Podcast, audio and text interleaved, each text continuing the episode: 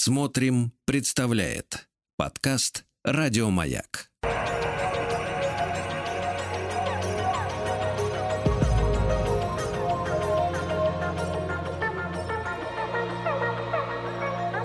Сотворение умира.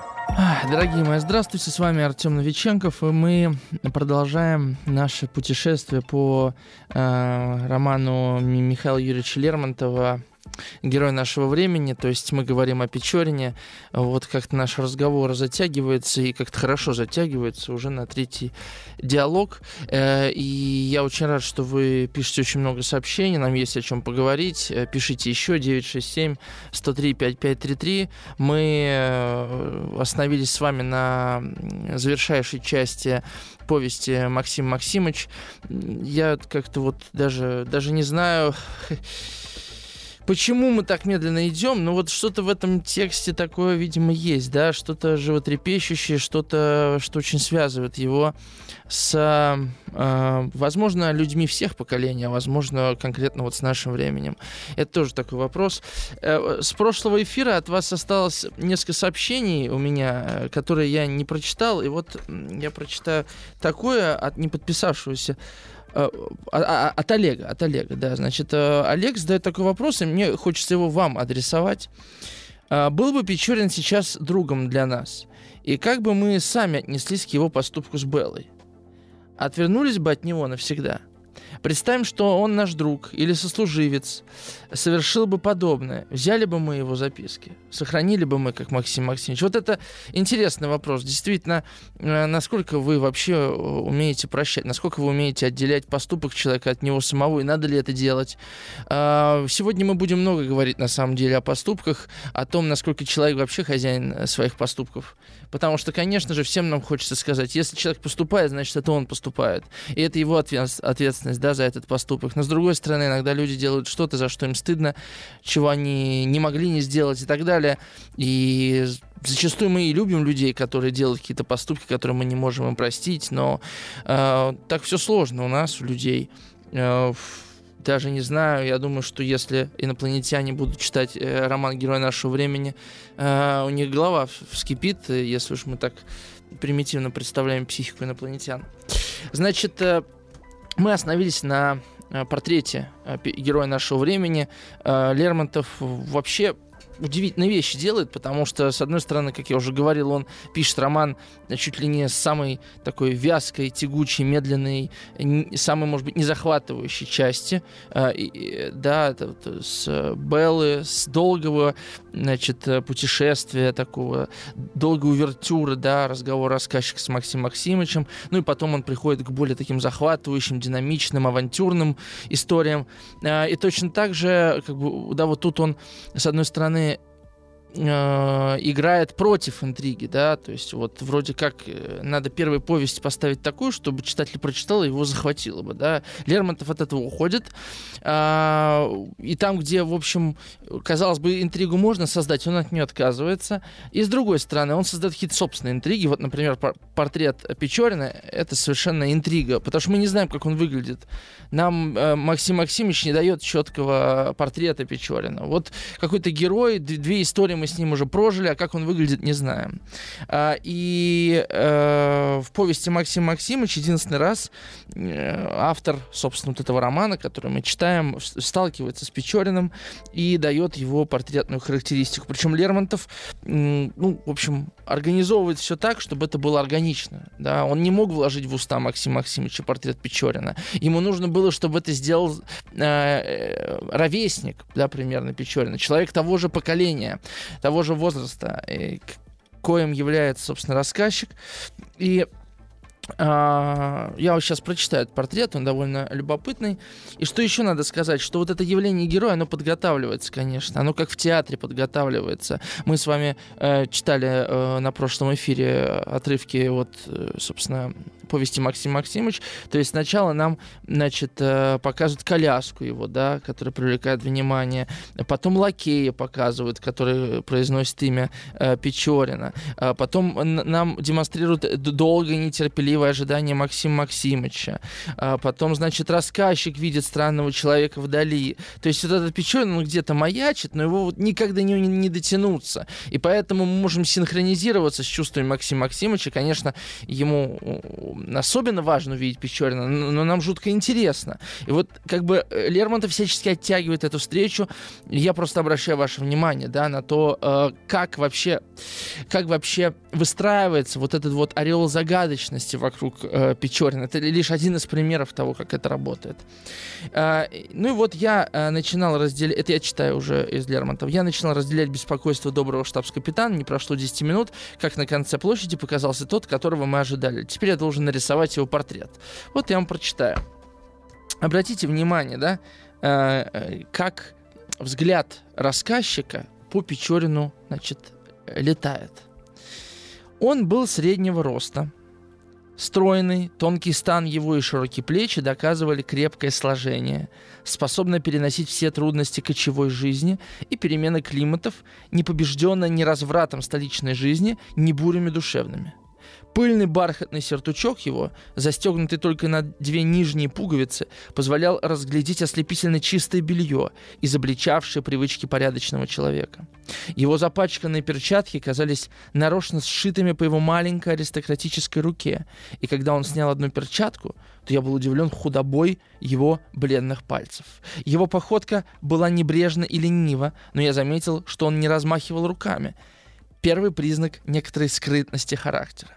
Когда он опустился на скамью, то прямой стан его согнулся, как будто у него в спине не было ни одной косточки. Положение всего его тела изобразило какую-то нервическую слабость. Он сидел, как сидит Бальзакова 30-летняя кокетка, на своих пуховых креслах после утомительного бала. С первого взгляда на лицо его я бы не дал ему более 23 лет, хотя после я готов был дать ему 30. В его улыбке было что-то детское – его кожа имела какую-то женскую нежность. Белокурые волосы, вьющиеся от природы, так живописно обрисовывали его бледный благородный лоб, на котором только по долгом наблюдении можно было заметить следы морщин, пересекавших одна другую и, вероятно, обозначавшихся гораздо явственнее в минуты гнева или душевного беспокойства. Несмотря на светлый цвет его волос, усы его и брови были черные, признак породы в человеке, так как черная грива и черный хвост у белой лошади. Вот э, я вам уже говорил, что у Лермонтова часто людей, особенно женщин, с лошадьми сравнивают. Вот еще одно сравнение нам сюда попало. Но обратите внимание, какой парадоксальный портрет. Да, нам рисует Печорина как человека, ничего не боящегося. Ни смерти, э, ни э, перемены мест, ни осуждений и оценок других. Свободного, да, как героя, готового пойти на безрассудный, э, храбрый или даже глупый поступок. И вдруг э, нам описывают женственного очень персонажа. Я обращу ваше внимание особо на это. Сколько здесь сравнений, да, э, отсылающих к каким-то э, феминным чертам. Вот посмотрите. Ну, с чего все начинается? С того, что прямой стан его согнулся, как будто у него в спине не было ни одной косточки. То есть нам показывают тонкий стан, широкие плечи. С чего начинается портрет? Да вот он красавец, все в нем есть. Как бы вот эта мужская какая-то порода, а тут, ну еще до этого, маленькие ручки с тонкими бледными пальцами. Значит, этот стан, в котором нет косточек, и нервическая слабость, Потом э, он сидел, как сидит Бальзакова 30-летняя кокетка. Вы понимаете вообще, с чем сравнивается э, герой нашего времени, да, с чем сравнивается мужчина, который там с ятаганом, с шашкой, я не знаю, с пистолетом прыгает по горам. Ну, я в шутку говорю, ну, то есть это храбрец. И дальше, да, а, то есть я бы не дал ему 23 года, а потом не дал бы 30. То есть это какой-то такой вот неуловимый персонаж, но неуловимости очень много в Печорине в его улыбке было что-то детское. То есть не только феминное, но и что-то вот, да, э, детское. Кожа имела какую-то женскую нежность. Ну вот, вот эта деталь. Вы представляете себе женскую нежность у кожи? А, волосы вдруг у нее белокурые. Белокурые волосы. Да, белокурые волосы, вьющиеся от природы. Такой. А, э, это, это мужские черты. Ну, то есть, давайте так, если бы вы а, садились писать роман, да, о герое, который там на войну ездит, о человеке, который умеет э, стрелять, между прочим, хорошо, как мы дальше с вами узнаем, об авантюристе, о том, об авантюристе, вообще э, не держащемся за жизнь, не дрожащем за нее, с белыми белокурыми волосами, с тонкими руками. В общем, э, и этот портрет очень важен. Да? А, почему? Ну, об этом я попозже вам расскажу, почему это важный портрет. Да, а, я, кстати говоря, если меня слушают учителя литературы, э, я не знаю, я в школе всегда любил давать такое задание ученикам. Я вот им э, распечатывал или прочитывал этот текст и просил их, э, значит, нарисовать портрет Печорина, и потом делал из этого выставку и выбирали там самый точный портрет и так далее. А, и, э, ну, по моим замечаниям, э, все равно выигрывал портрет, который никак не был похож на Печорина, что поразительно. Обычно э, выигрывали портреты наиболее маскулинные. То есть тут в чем заключается парадокс, на мой взгляд? А, он заключается в том, что мы как бы не совсем верим Лермонтову. Понимаете? Мы не хотим видеть Печорина вот таким, каким его Лермонтов описывает. Я вам больше того скажу. Когда мы читаем «Княжну Мэри», когда мы э, читаем «Фаталиста», «Тамань», вот э, повести, которые следуют уже после этого описания, мы все равно держим в голове тот образ Печорина, который у нас создался еще до этого описания в первых двух повестях, ну даже в первой, в Белле. Получается такой парадокс. Ну, представьте, что вы, например, начинаете читать роман, прочитываете 300 страниц, а потом выясняется, что главный герой э, чернокожий, например чернокожий, а, а вы были абсолютно уверены, что он белокожий. Как дальше читать роман? Возникает вопрос. То есть э, э, может ли наше воображение вот так перестраиваться? Я убежден, что Лермонтов с нами играет вот в эту игру в некотором роде. Я не знаю, насколько осознанно это сделано, да, но вот эта э, сложность э, верить, да, автору, она возникает. Лично у меня возникает. Если у вас э, есть свое восприятие, можете поделиться этим. Да? Вот особенно после того, как я вам прочитал э, портрет э, героя. 967 103 5533. Что потом происходит? Э, э, я еще прочитаю. Значит, начинается с чего, да?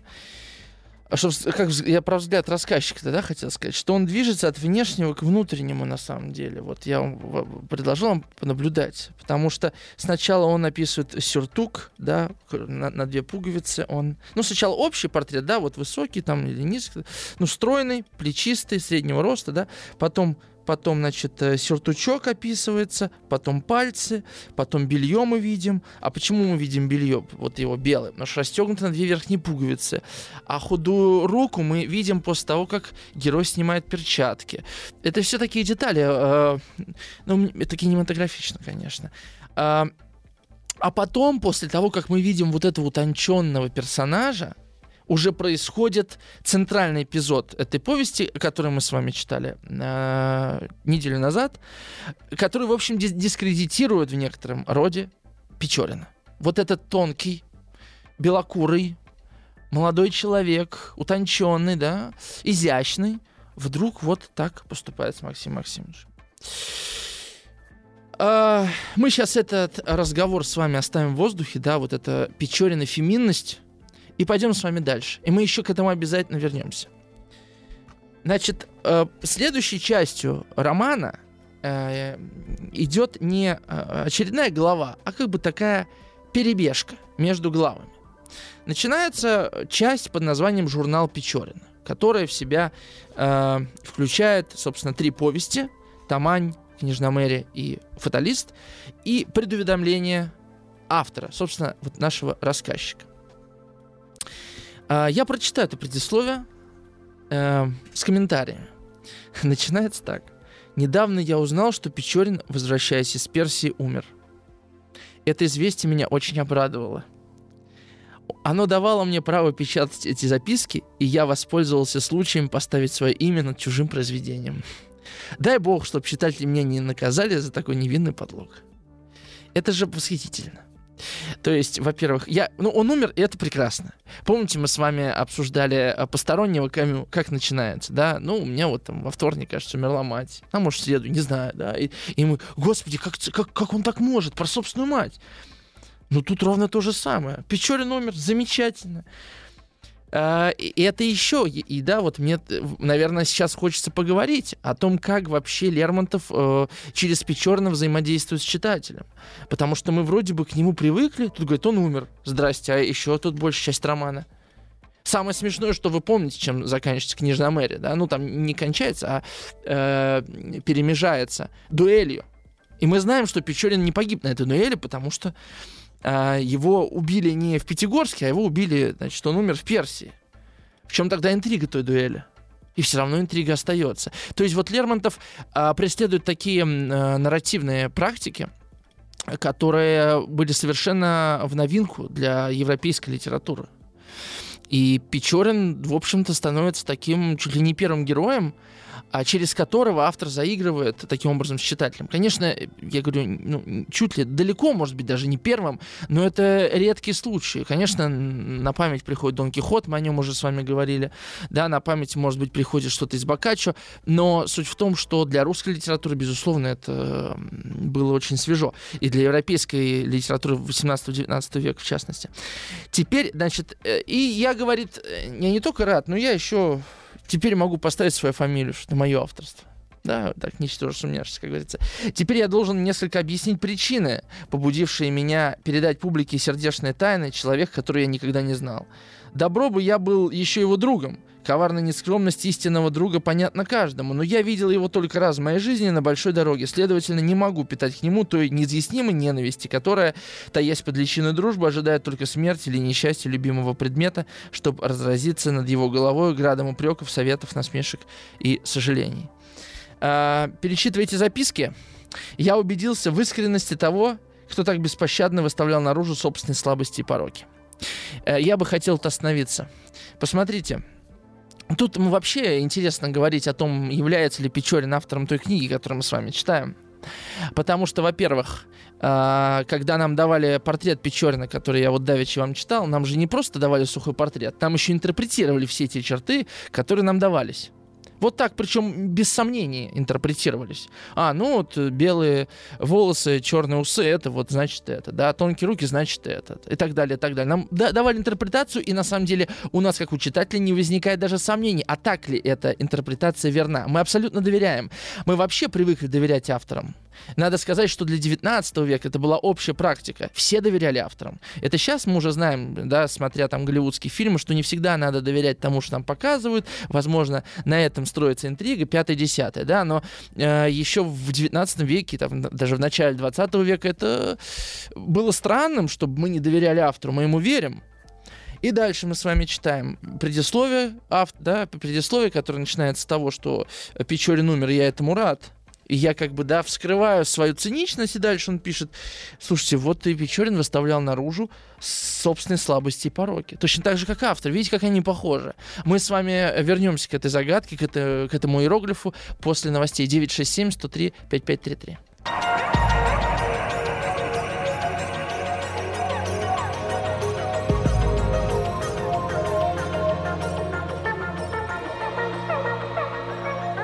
Сотворение кумира.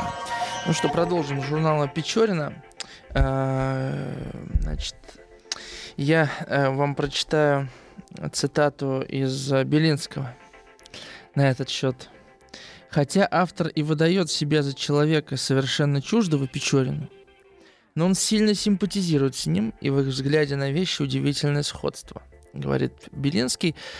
Кроме того, он еще и подчеркивает схожий стиль авторского повествования в Белле и Максима Максимовича со стилем, собственно, повестей из журнала Печорина. Я помню свое первое впечатление от прочтения этой книги, и единственная претензия, которая у меня была, э, но если Лермонтов пишет от лица персонажа другую часть, почему она написана тем же языком, что и авторская часть? И спустя уже много лет я увидел, что Белинский о том же самом уже написал. Э, то есть этот вопрос был вполне, вполне себе резонный, да, и э, тут можно думать двояк, да, даже трояк. Либо мы можем все списать на неумелость Лермонтова, что мне сейчас делать меньше хочется, чем 15 лет назад, например, да. Либо мы объясняем это тем, что действительно они очень схожи, рассказчик и Печорин. Э, они растут в одной среде, э, на одной литературе воспитаны. Либо это действительно один человек. Вот. Эм, так ли это, оставим в воздухе. У меня, наверное, нет ответа на этот вопрос. Как вам хочется думать, так можете думать. Я прочитаю пару комментариев, которые вы прислали, и мы пойдем дальше. Телефон, по которому можете писать, 967-103-5533. А, Марина из э, Северной Осетии Алании. Здравствуйте, Артем. Я как раз верю Лермонтову. С психологической точки зрения все очень даже логично. Обладателю более жесткого характера от природы не нужно было бы отгораживаться от мира стеной цинизма. Ведь он по-настоящему не такой, каким хочет казаться. Есть люди персики, а есть люди кокосы. И Печорин именно кокос. Я не знал, что есть люди персики, есть люди кокосы. Э, даже интересно. Я даже, я даже, честно говоря, опешил. вот, Марина, можете какое-то разъяснение дать к этому всему? Дарья из Московской области. Дарья э, дала четко понять, чтобы мы не смешивали Московскую область с Москвой. Дарья, я вас услышал. Э, значит, здравствуйте, Артем, пишет Дарья. Вы говорите о несоответствии его внешности и внутреннего мира. Я вот думаю, это несоответствие напротив, только подтверждает всю сложность его натуры. Может, именно поэтому Максим Максимович рад, что Григорий Александрович освободился от своих бесконечных терзаний. Может быть. Но знаете, Дарья, э, я вот читая ваш комментарий, такую мысль нашел у себя в голове, что мы сложностью э, называем э, наличие противоположностей. Да? Но всегда ли сложность это только наличие противоположностей? Я такой вопрос хочу задать. А, если у вас есть мысли на этот счет, можете тоже им поделиться. Да? Всегда ли сложность это наличие противоположности или что-то еще? 967-103-5533. И исчерпывается ли сложность Печорина наличием противоположностей в нем? Дальше, что написано в журнале? А, в предисловии к журналу Печорина. История души человеческой, хотя бы самой мелкой души, едва ли не любопытнее, не полезнее истории целого народа, особенно когда она следствие наблюдения ума зрелого над самим собой, и когда она описана без тщеславного желания возбудить участие или удивление. Исповедь Руссо имеет уже тот недостаток, что он читал ее своим друзьям. Помните, мы с вами касались этого вопроса, да? Насколько Печорин откровенен, насколько он без оглядки пишет. Не будем возвращаться.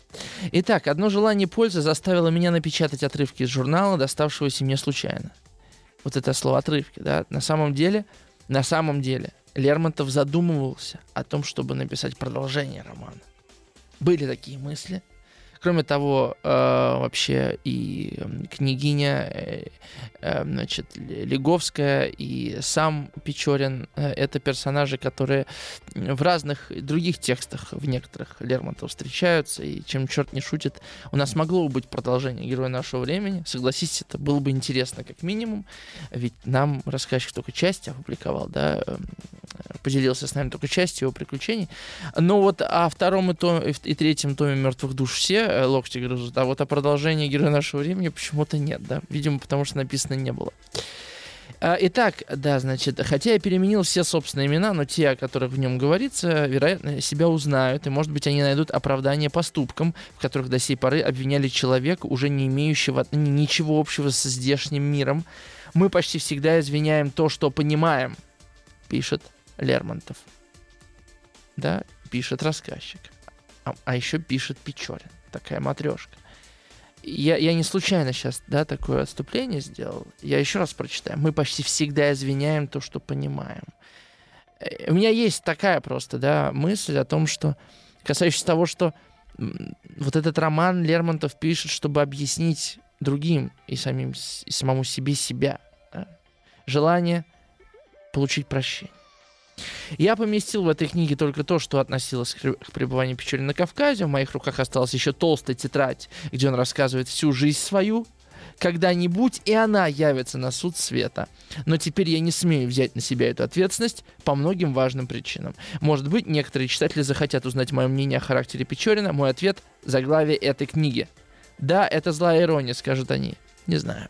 И начинается Тамань. Тамань а, вещь очень интересная. Во-первых, это первый текст, который был написан а, для романа «Герой нашего времени». Этот текст стилистически все-таки отличается от других текстов. В нем ощущается какой-то такой романтический налет. Это вообще романтическая новелла, авантюрная, а, с которой э, на самом деле начинается вот этот вот постромантический, уже реалистический период Лермонтова. Потому что при всем том романтизме и пейзажа, и героя, и сюжета, все это, в общем-то, разрушается, а довольно реалистичные, простые э, и сюжетные, и композиционные реалии. Не реалии, а, как сказать, да. Камни преткновения. Э, то есть Тамань — это вообще-то такой текст порубежный между эпохой романтизма в русской литературе и эпохой реализма уже вступающего. И, в общем-то, на примере этой новеллы можно рассматривать, как вообще, э, что такое герой романтический и что герой такой реалистический. И что из себя представляет э, герой нашего времени, собственно, сам Печорин. Ведь э, Печорин не только попал вот в это э, поколение, да, которое западает в историческом процессе, это поколение еще и попало на смену вех. Да? Э, романтизм уже отцвел, реализм еще не пришел как направление. А, ну и Лермонтов не доживет до расцвета реализма, надо сказать, да. А, и вот он на самом деле э, всем своим творчеством. И пьесы «Маскарад», кстати говоря, мы именно сегодня эту книгу разыгрываем я вам об этом не говорил, да, от издательства СТ пьеса э, «Маскарад», где встречаются знакомые нам герои, известная книга, ну, известная пьеса, ну, главная, полная, завершенная пьеса Лермонтова. Мы сегодня ее разыгрываем, я ее вручу в конце эфира за лучший комментарий, самый содержательный, интересный вопрос, как всегда. Пишите 967-103-5533. Да, вообще все творчество Лермонтова, да, за исключением там совсем ранних текстов, это вот творчество порубежное. А прочитаю то, что на, ответила нам Марина про персики кокосы. Пардон, я решил, что все это так понятно. Персики имеют мягкую оболочку, но внутри у них как бы жесткая косточка. Кокосы жесткие снаружи, но внутри у них мякоть и жидкость. Такое соотношение нужно для баланса и для выживания. Вот такая метафора. Спасибо, Марина. А Александр из Москвы пишет. Добрый вечер. Я всегда воспринимал Лермонтова и Печорина как одно и то же лицо. Внешние внутренние качества их, как только я впервые прочитал произведение. Именно себя он воспринимает как героя. А, еще один комментарий а, из Санкт-Петербурга. Ясно, солнце 664 пользователя. Артем, добрый вечер. О сложности натуры, характера. Это немного кокетливое определение, к которому мы прибегаем, когда не хотим выносить суждений, а хотим отстраниться от этого. Когда мы не хотим сказать, он плохой человек, вердикт, мы скажем, у него сложный характер. Что подразумеваем, смотри выше, такая коннотация определения сложной нередка. Хорошее замечание. Я склонен согласиться, да. А, э, Тамань. Тамань. Э, Тамань начинается так. Тамань самый скверный городишко из всех приморских городов России. Извините, радиослушатели из Тамани. Вот так Лермонтов пишет. Я там чуть-чуть не умер с голода, да еще вдобавок меня хотели утопить. Посмотрите, это к вопросу о том, как Лермонтов вообще роняет интригу. Я приехал на перекладной тележке поздно ночью, и тут вот тут на самом деле с, с этой повестью сложно приходится, потому что тут очень много важных деталей. Значит, смотрите, я приехал на перекладной тележке поздно ночью. То есть поздно ночью приезжать, не спит человек, да? Дальше. Ямщик остановил усталую тройку, да-да-да-да-да, часовой, черноморский казак, кто идет, вышел урядник-десятник, объяснил, что офицер, надо где-то переночевать, я так, да? Значит, есть одна фатера, а, отвечал десятник, почесывая затылок, только вашему благородию не понравится там нечисто. Деталь, нечисто, да? То есть, понятно, да, какой смысл? То есть там и грязно, и нечисть водится. Не поняв точного значения последнего слова, я велел ему идти вперед, и после долгого странствования по грязным переулкам где-то по сторонам я видел одни только ветхие заборы, мы подъехали к небольшой хате на самом берегу моря. Ну вот он, э, романтический пейзаж. Да? На этом остановимся и вернемся после короткой рекламы.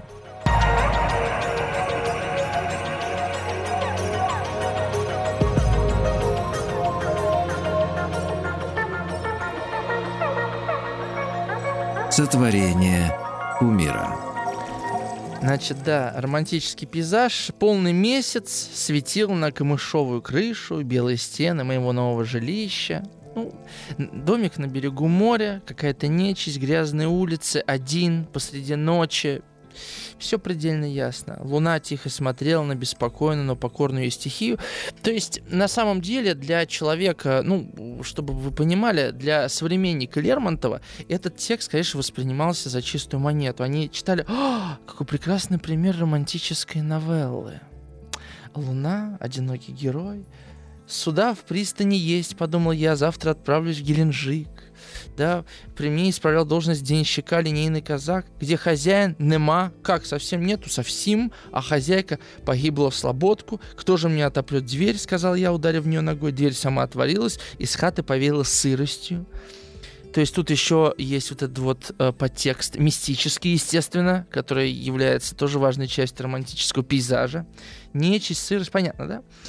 А, я засветил серную спичку и поднес ее к носу мальчика, она озарила два белые глаза. Он был слепой, совершенно слепой от природы. Ну, жуткая сцена. Он стоял передо мной неподвижно, и я начал рассматривать черты его лица. То, тоже многозначительно. Признаюсь, я имею сильное предубеждение против всех слепых, кривых, глухих, немых, безногих, безруких, горбатых и прочее. Я представляю, что в далеком будущем, когда новая этика все победит, этот абзац будет вырезан я замечал, что всегда есть какое-то странное отношение между наружностью человека и его душой, как будто с потерей члена душа теряет какое-нибудь чувство, пишет Лермонтов. Итак, я начал рассматривать лицо слепого, но что прикажете прочитать на лице, у которого нет глаз? Ну, понимаете, вот э, как это читалось 200 лет назад? То есть э, Лермонтов говорит, опа, что-то мистическое, странное, да? Как э, реагирует э, нормальный романтический герой? Он бы отшатнулся, уронил спичку, опять началась бы темнота, нарастала бы тревога. Лермонтов берет эту слепоту и начинает разглядывать, э, мусолить в руках, рассматривать, что это такое, с чем это едят. А вот у меня есть размышления на этот счет.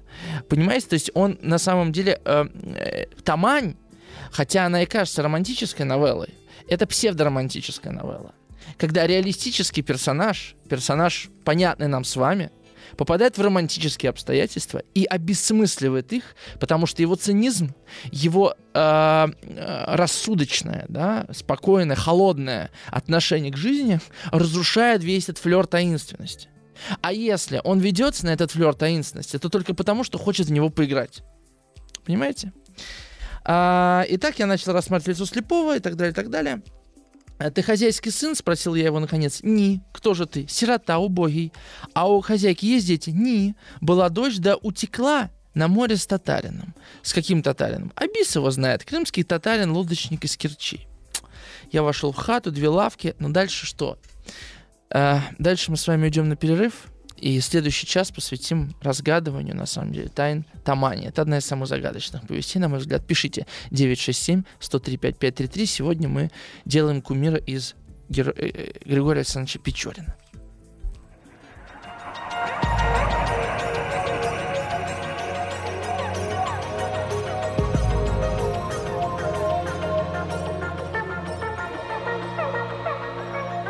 Сотворение кумира.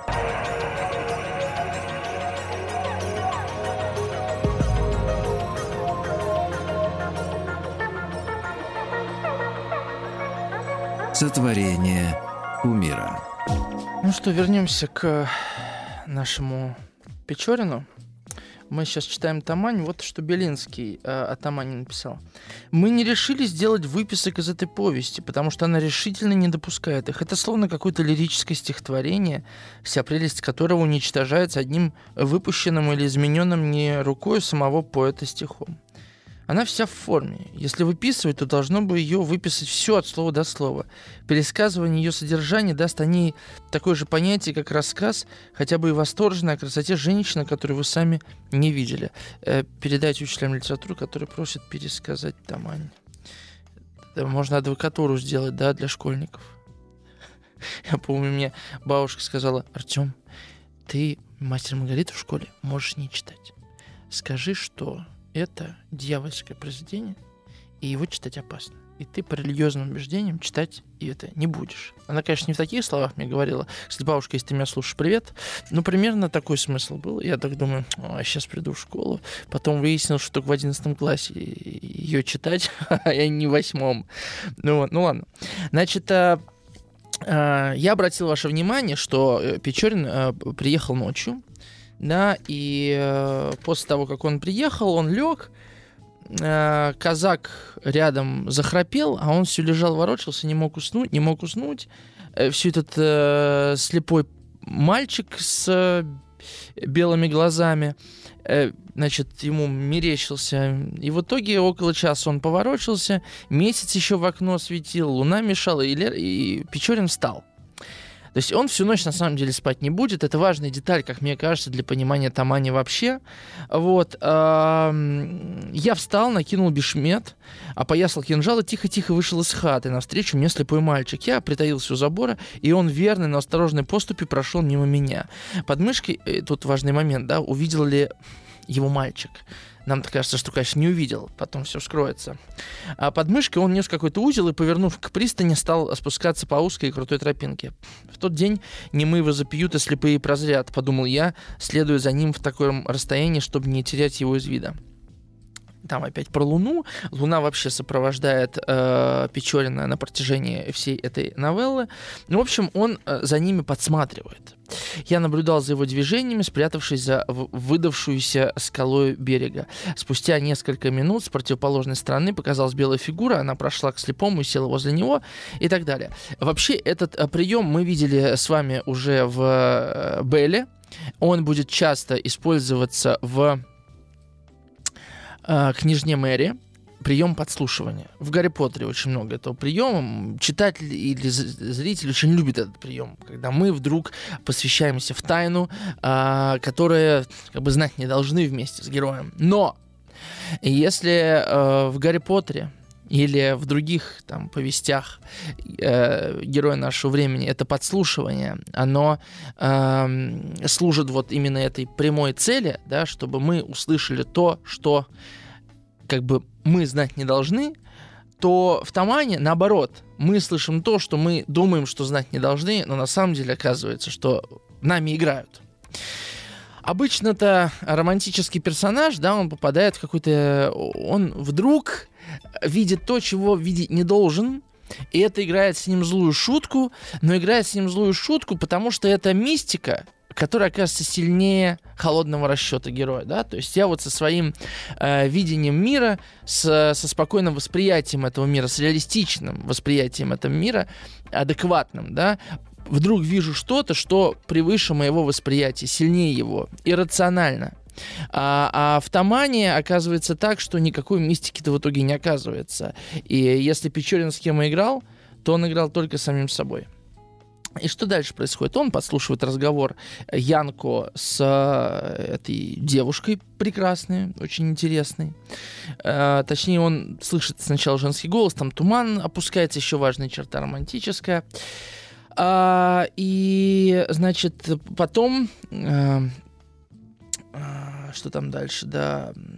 Потом они уходят, и, взяв на плечи каждый по узлу, да -да -да, надо было вернуться домой, но, признаюсь, все эти странности меня тревожили, я на силу дождался утра. Всю ночь не мог опять уснуть, да, вот ночь прошла. Казак мой был очень удивлен, когда, проснувшись, увидел меня совсем одетого. Я ему, однако же, не сказал причины. Полюбовавшись несколько времени из окна на голубое небо, усеянное разорванными облачками на дальний берег Крыма, который тянется лиловой полосой и кончается утесом, на вершине коего белеется Маячная башня, я отправился в крепость Фанагорию, чтобы узнать от коменданта о части моего отъезда в Геленджик. Но, увы, комендант ничего не мог сказать мне решительного. Суда, стоящие в пристани, были все или сторожевые, или купеческие. В общем, ему говорят, может быть, дня через 3-4 придет почтовое судно, и тогда мы увидим. То есть еще ты тут, вот ты застрял в этой дыре под названием Тамань. А, и, конечно, я вернулся домой угрюм и сердит.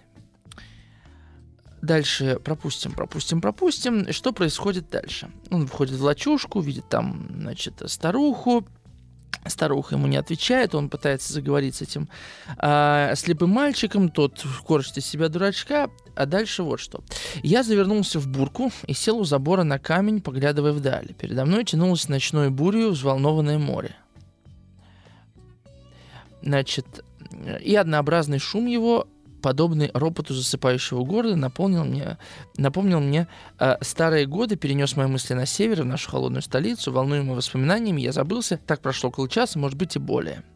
Вдруг что-то похожее на песню поразило мой слух. Точно это была песня и женский свежий голосок, но откуда? Вот это важный момент. Спит герой или бодрствует? Вся эта повесть, она э, стоит вот на этом странном состоянии, да? Я сейчас сплю или бодрствую? Он же не спал, до этого он целый день был в пути, он не спал, а еще всю ночь не спал. И вот этот день идет, он не может уснуть. Ну и что днем спать, тогда ночью не уснул, да, в общем, день длится. Он слышит песню, которая его пробуждает. А, ему кажется, что это тот голос, который он слышал, в общем, его воображение рисует какую-то невероятную картину. А, и вот вижу, бежит опять в припрыжку моя Ундина. Поравнявшись со мной, она остановилась и пристально посмотрела мне в глаза, как будто удивленная моим присутствием. Э, песня тоже очень странная. Она а, полумистическая, полукаторжная. Такая, как по вольной волюшке по зеленому морю ходят все кораблики белопарусники. Да, вот э, песни, которые начинаются э, словом э, «вольная воля», да, они уже как-то связаны с э, тюремным заключением. Так или иначе, многие казачьи песни, да, начинаются именно так. Э, тюремные казачьи песни в том числе. Ну и, короче говоря, дальше вот он пишет важный момент, э, важные вещи. А, там ее описание, решительно никогда подобной женщины не видывал. Ну, Печорин так обо всех женщинах рассказывает, он нигде таких не видывал, они все абсолютно уникальные, э, поэтому он не может устоять, да. А он породу ее узнал, да, вот, вот в смысле, такая породистая женщина, он очень привлекает породу в женщине. Хотя в ее косвенных взглядах я читал что-то дикое и подозрительное, хотя в ее улыбке было что-то неопределенное, но такова сила предубеждений. Правильный нос свел меня с ума. Я вообразил, что нашел Гетову миньону, это причудливое создание его немецкого воображения, и точно между ими было много сходства. Те же быстрые переходы от величайшего беспокойства к полной неподвижности, те же загадочные речи, те же прыжки, странные песни. Я вот вам прочитаю из э, значит, Энгельгард, это, это значит, литература 19 века. А, так в Тамане уже более реальная и сообразной с действительностью столкновение утонченного Печорина с дикаркой, красавицей-контрабандисткой. Он думает, что нашел Гетову миньону но ему не удается покорить ее. Какой-то грязный Янка над ним торжествует. Печорин отпускает, однако, громкую фразу. «Мне стало грустно, зачем было судьбе кинуть меня в мирный э, круг честных контрабандистов? Как камень, брошенный в гладкие источники, встревожил их спокойствие, и как камень едва сам не пошел ко дну. Однако, возвратившись домой, Печорин убеждается с весьма явным огорчением, что его обокрали контрабандисты и таким образом вознаградили себя за, бес... за беспокойство. И дальше. Надо думать, что именно так кончались истории общения с дикими цыганками, черкешенками и прочими чадами природы развинченных баричей онегинско-печоринского типа.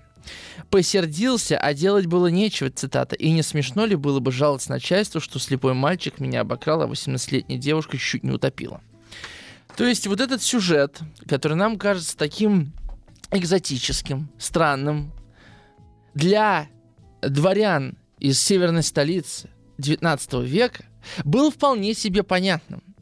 Вот это, знаете, как экзотичная девушка, что-то интересное, что-то закрутится, да, а оказывается все вот э, представляется в совершенно другом свете. Эта девочка тоже какие-то имеет намерения, да, вот этот вот список значит, дикарки, цыганки, черкешенки и прочие чада природы, да, как нечто экзотическое.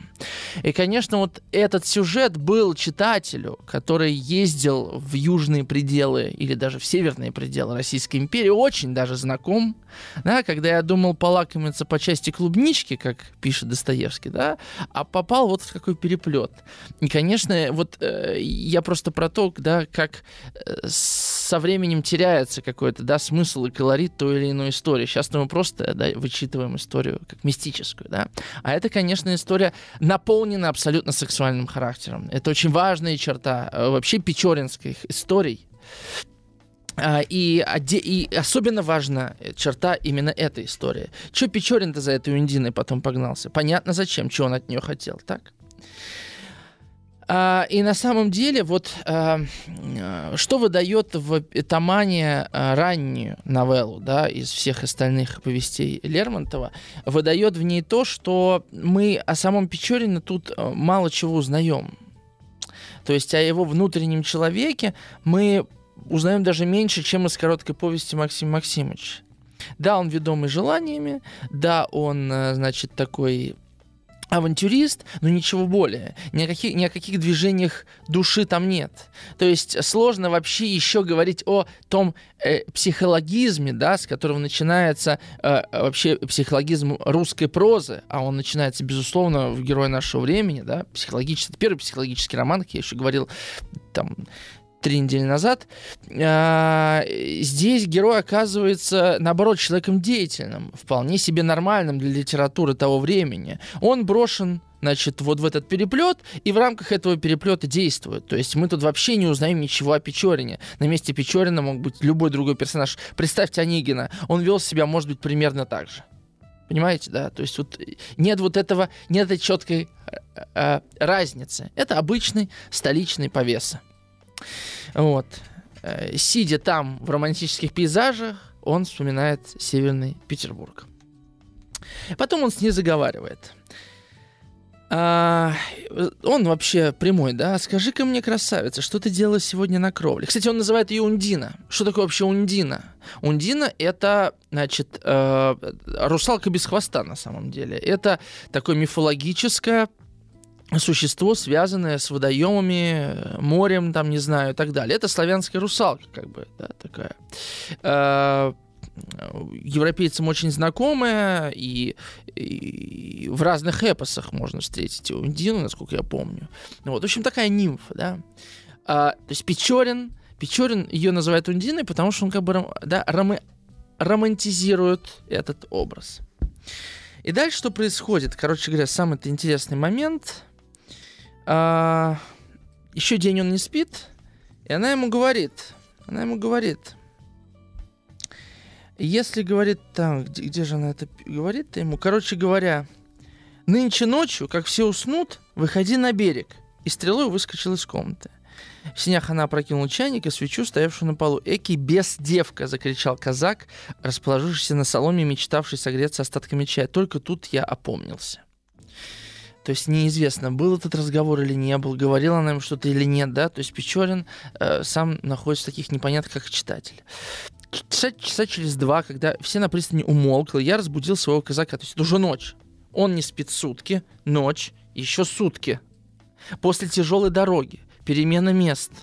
А вокруг ну, я просто хочу, чтобы вы представляли себе вот это состояние персонажа, потому что оно очень важно. Мы на это же ведь не обращаем внимания, ну не спит и не спит он, да?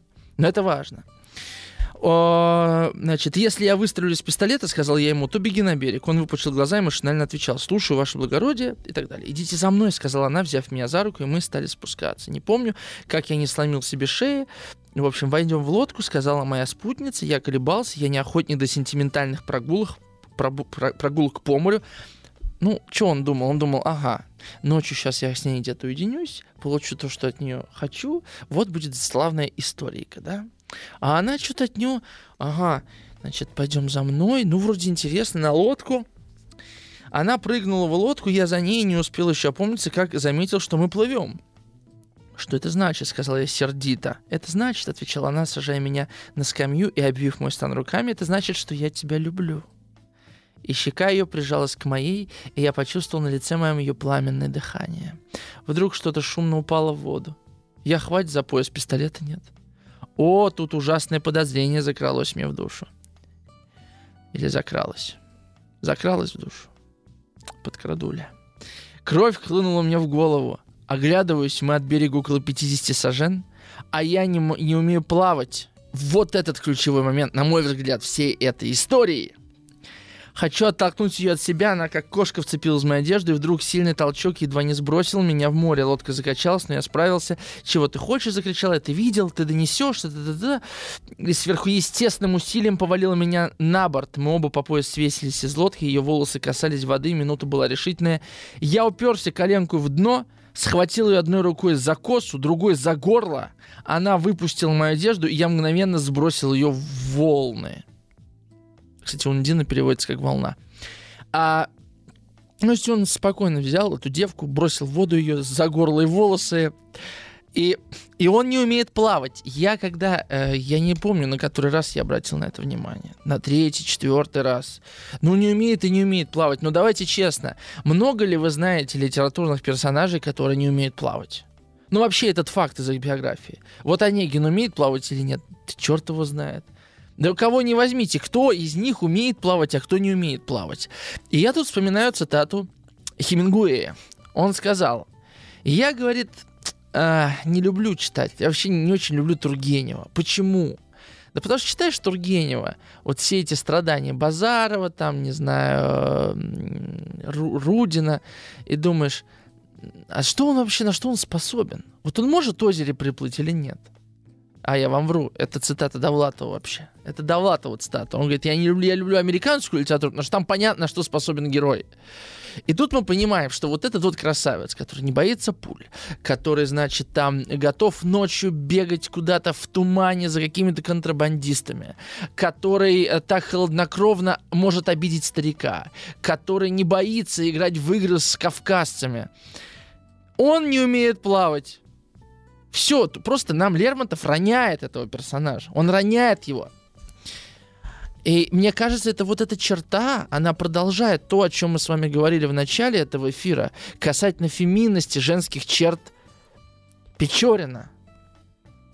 То есть вот это, как, какой тут пример давала Марина, значит, вот он персик или кокос, да, вот, наверное, он, наверное, он кто он? Он, он кокос, получается, что? Да? Что он как бы внешне держит себя, что он такой крепкий, а внутри он мягкий, поэтому там, да, стена цинизма, которая его а, защищает от внешнего мира. Хорошая метафора, мне нравится. Так, я почитаю ваши комментарии. 967-103-5533. Uh, да, у нас минутка до новостей. Uh, напомню, мы сегодня разыгрываем от издательства СТ uh, книгу Лермонтова «Маскарад», да. Ну, там не только «Маскарад», там и другие пьесы. Про Арбенина, естественно, это сам Маскарад. Э, кстати, очень интересный текст, может, когда-нибудь мы его коснемся. Так, ну один комментарий я прочитаю какой-нибудь, да. Вот. А, из Курска. Когда Максим Максимович пишет, слава богу, умер, теперь я могу опубликовать его записи. Ну, не Максим Максимович, это рассказчик пишет, да. Он подспудно как бы вдогонку посылает свой ответ на прошлую обиду их встречи. Чисто по-человечески это очень понятно а, нормальная человеческая реакция на обиду. Теперь они стали равны, Максим Максимович успокоился. Но вот это не Максим Максимович, а рассказчик. Вы думаете, что рассказчик так за Максим Максимовича впрягается? Мне не кажется, что рассказчику так уж по сердцу вот этот Максим Максимович. Да, как э, собеседник э, значит, э, в дикой местности сгодится, но вот так, чтобы быть близким и писать ему письма, вряд ли. В общем, мы продолжим наш разговор в следующем получасе. Не переключайтесь.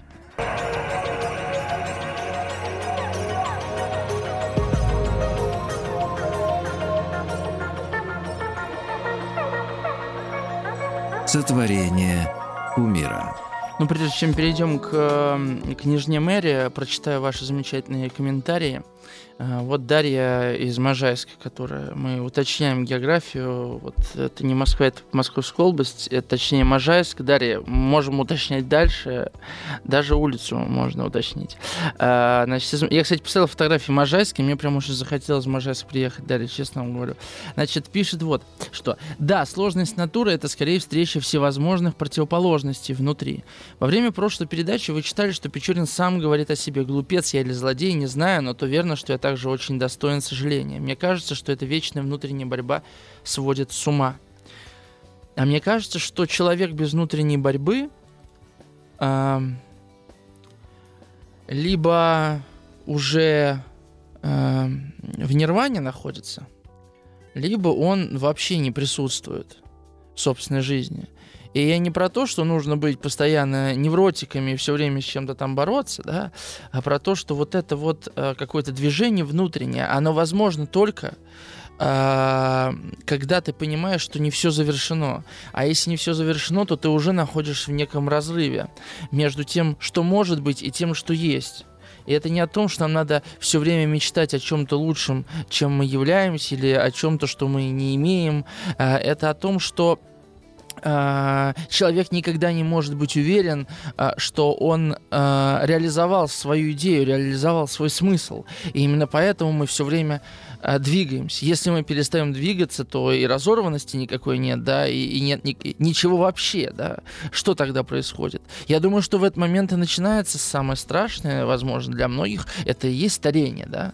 Старение, когда ты понимаешь, что уже все, уже дальше. Вот это и есть старение. Я не про физические какие-то изменения, а про внутреннее движение. Оно никуда не направлено, его нет.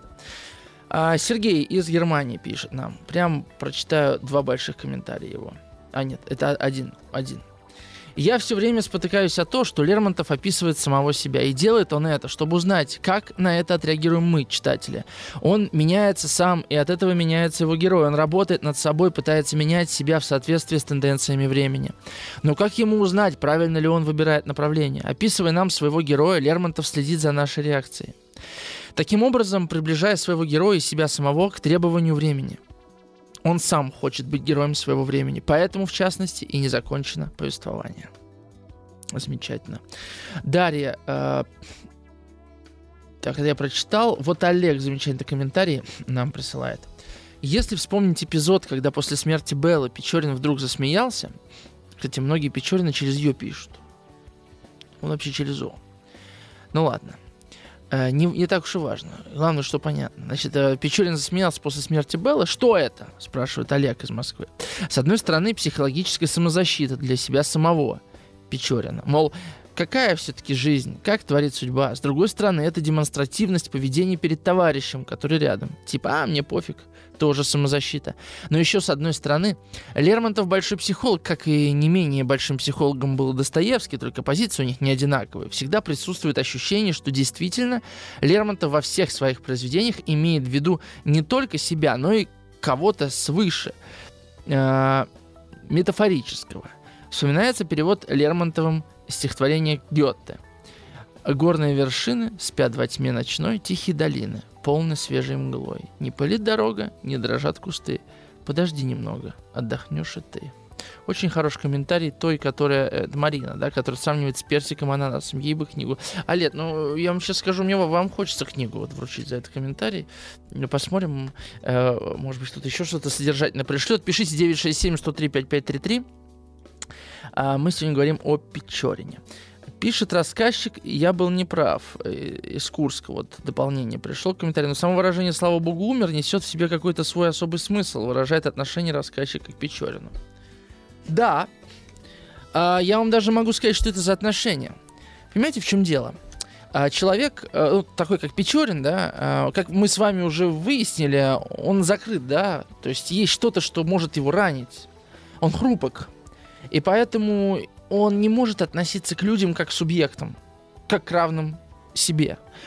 На мой взгляд, Печорин относится ко всем как к объектам. И это порождает в литературоведении такое э, прочтение этого романа, как вот у нас есть Печорин, а все остальные персонажи, и даже в школе так преподают э, герой нашего времени, все остальные персонажи, они как бы вокруг него, и через них мы узнаем, кто такой Печорин. Но на самом деле, если возьмете любой роман, где у нас будет один главный герой, ну, может, не любой, но большинство этих романов, они будут, не знаю, бойцовский клуб, да, вы увидите, как э, другие персонажи подсвечивают главного героя. Это естественно, так всегда. Если вы возьмете себя, то ваши друзья, знакомые, близкие, враги будут также вам, вас подсвечивать. если о вас кто-то будет писать книгу. Это естественно. Но именно в отношении героя нашего времени, в литературоведении или вот там, не знаю, в школьном э, курсе литер- литературы принят такой подход. Что вот есть герои, и через них мы узнаем Печорина. Но суть в том, что, во-первых, э, большая часть этих героев выписана самим Печориным, а, то есть не объективно, а субъективно. А второй момент заключается в том, что Печорин вообще относится ко всем как к объектам. То есть отношение к Печорину даже не субъективное, да, это объектное отношение. Как к вам может относиться ваша кружка? Как к вам может относиться ваша собака? Понимаете? А, э, то есть я про то, что на самом деле вы можете сказать, как к вам относится ваша собака, да? но вы не будете знать, то есть вы будете вчитывать в собаку ваши точные чувства, да, конечно, вы понимаете, там она недовольна или наоборот ластится к вам, но мы, мы называем эти чувства чувствами, да, или даже возьмите ваших друзей, да, если вы относитесь к ним как к объектам, то тогда вы будете рассматривать их как кружку, как нечто даже, может быть, неодушевленное, как зачастую делает Печорин э, в отдельный момент, да. Ему проще даже называть кого-то. И этим, возможно, объясняется его психологизм. Психологизм в смысле нарративный, да. А, перейдем к Нижней Мэри. Следующий эфир, конечно, мы посвятим в первую очередь этой новелле. А, самый большой, 75 страниц она занимает, я вот только что посмотрел. А, и здесь происходит ключевой интересный поворот. До этого Печорин был, ну, таким негодяем, плохим парнем, так? А в книжне Мэри он держит марку в некотором смысле. Я так, знаете, легко об этом говорю. Ну, понятно. Но появляется вот это водяное общество, то, что называется. Оно так и заявляется на первой странице книжной Мэри. А, и неужели нам симпатично это водяное общество? Что это за водяное общество? Что это за люди такие? Приятно они нам? Что это за светская такая вот вечеринка? насколько люди там настоящие, да. Печорин скрывает все это. А, что, чем отличается княжна Мэри от Беллы Максима Максимовича Тамани, да? Здесь, э, в отличие от э, этих повестей, да, где есть одна фабула, вот история с Беллой, история там с Максимом Максимовичем, история с этой Ундиной, в э, книжне Мэри у нас сразу три переплетающиеся истории. Это значит любовная игра с Мэри, это отношения с Верой, которые возобновляются, и, наконец-то, его конфликт с Грушницким, который разрешается дуэлью. А, эти три э, сюжетные линии э, поддерживаются еще э, разговорами с Вернером, э, которые позволяют делиться наблюдениями об э, наблюдениями, как сказать, касающий, которые касаются вот этого водяного общества. А, такая структура. Но главной частью книжной, э, книжной мэрии оказываются э, вот эти психологические размышления, отрывки исповеди какие-то. А, Наверное, ключевые моменты, потому что нам, наконец-то, главный герой рассказывает про себя – и это все равно документ, даже если он а, перед нами рисуется, потому что он а, предлагает нам некий образ самого себя. Идеализирован ли он? Нет. Демонизирован ли он? Не знаю. А может быть и там, и там будет ответы да и нет одновременно.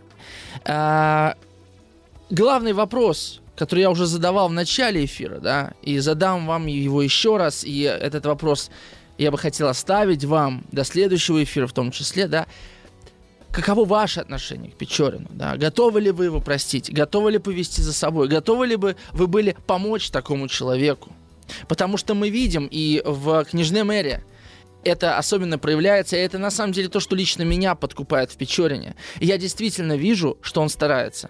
Я вижу, что ему хотелось бы преодолеть то, что э, его разрушает – то, что делает больно другим, и он понимает это. Он наконец-таки, э, у нас наконец-таки именно в «Книжной мэре» получается пробраться через вот эту э, хитоновую оболочку цинизма, которую он на протяжении предыдущих повестей вокруг себя выстраивал. И Эм, это вопрос уже к читателю. Как мы относимся? Значит, прочитаю э, комментарий Дарьи. Собираясь утром на работу, я маме сказал, что вы хотите в Сибирь, пожить в деревне, поработать руками. На что она заметила, что у нас в деревне работа найдется, мы там ремонт сейчас делаем. А живу я на, на улице Желябова. Значит, Можайск, улица Желябова. Дарья, мы так скоро с ваш, до вашей квартиры дойдем. Будьте осторожней. А, Евгений из Тула пишет. Добрый вечер. А может быть, автор рад смерти Печорина, потому что он наконец-то убил его в себе и через повесть оповестил нас об этом? Вот Евгений из Тулы, да, говорит. Это очень красивый комментарий, Евгений. Это очень интересный комментарий. И он в некотором роде объясняет сходство да, между рассказчиком и Печориным. А, конечно, мы рады, когда умирает то, что похоже на нас, и то, что нас раздражает. Да. Но мы вернемся после рекламы, а я над этим еще чуть-чуть подумаю.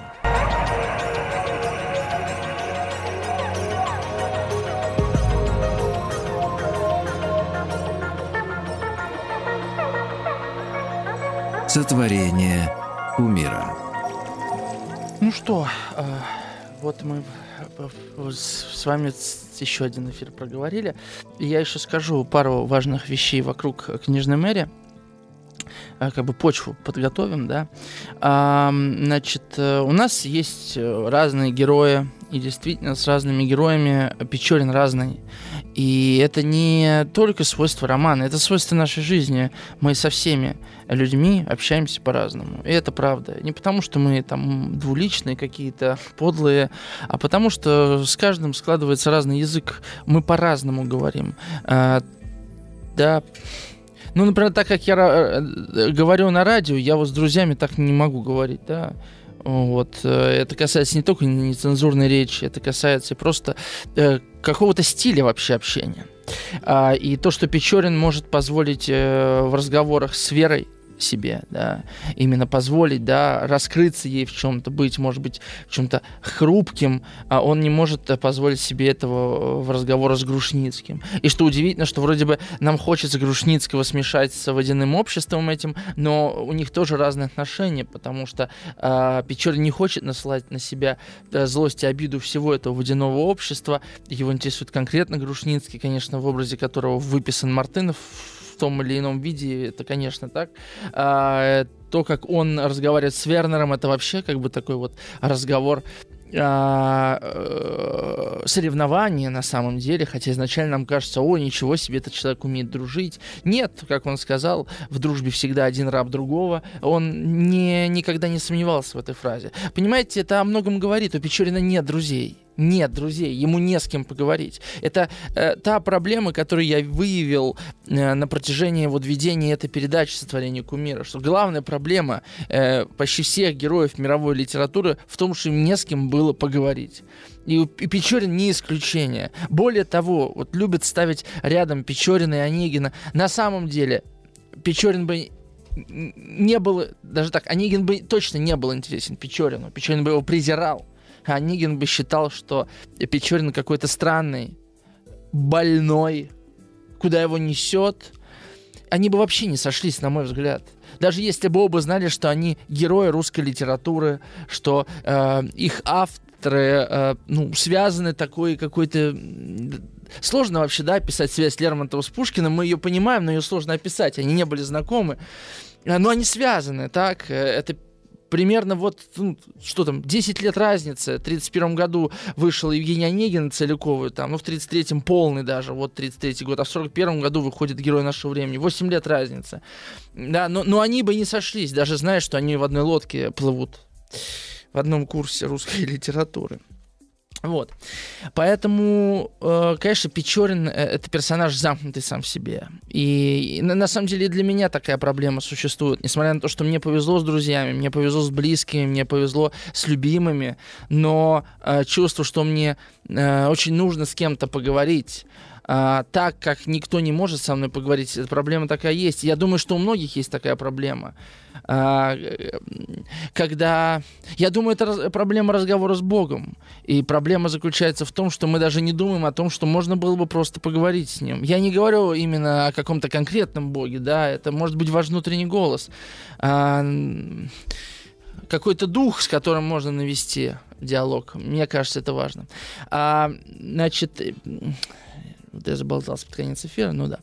Значит, э, я хочу сказать, что Олегу я хочу вручить книгу вот Олег написал замечательный комментарий. В случае с Ундиной это прямо, то, э, прямо схватка в лодке мужского духовного начала с женским демоническим внутренним сосуществованием. Прямо-таки нашел ошибочку. Это еще редактор выдает иногда. А, это, это уже комментарий. В общем, Олег сегодня замечательный комментарий нам писал. Олег, спасибо вам большое. С вами свяжется редактор Альбина. Вот если нам э, чат не врет, и вы из Москвы, то книгу, я думаю, вы довольно скоро сможете забрать. А, еще комментарий Александра прочитаю, и на этом закруглимся. Я не считаю Печорина в чем-то виноватым, пишет Александр из Москвы. Наоборот, он искренний и честный. Он действует в соответствии с своими чувствами. Не лукавит. Многим это не нравится. Он герой. А, спасибо вам большое. С вами был Артем Новиченков. Мы с вами встретимся через неделю. И, в общем, дай вам Бог. До новых встреч.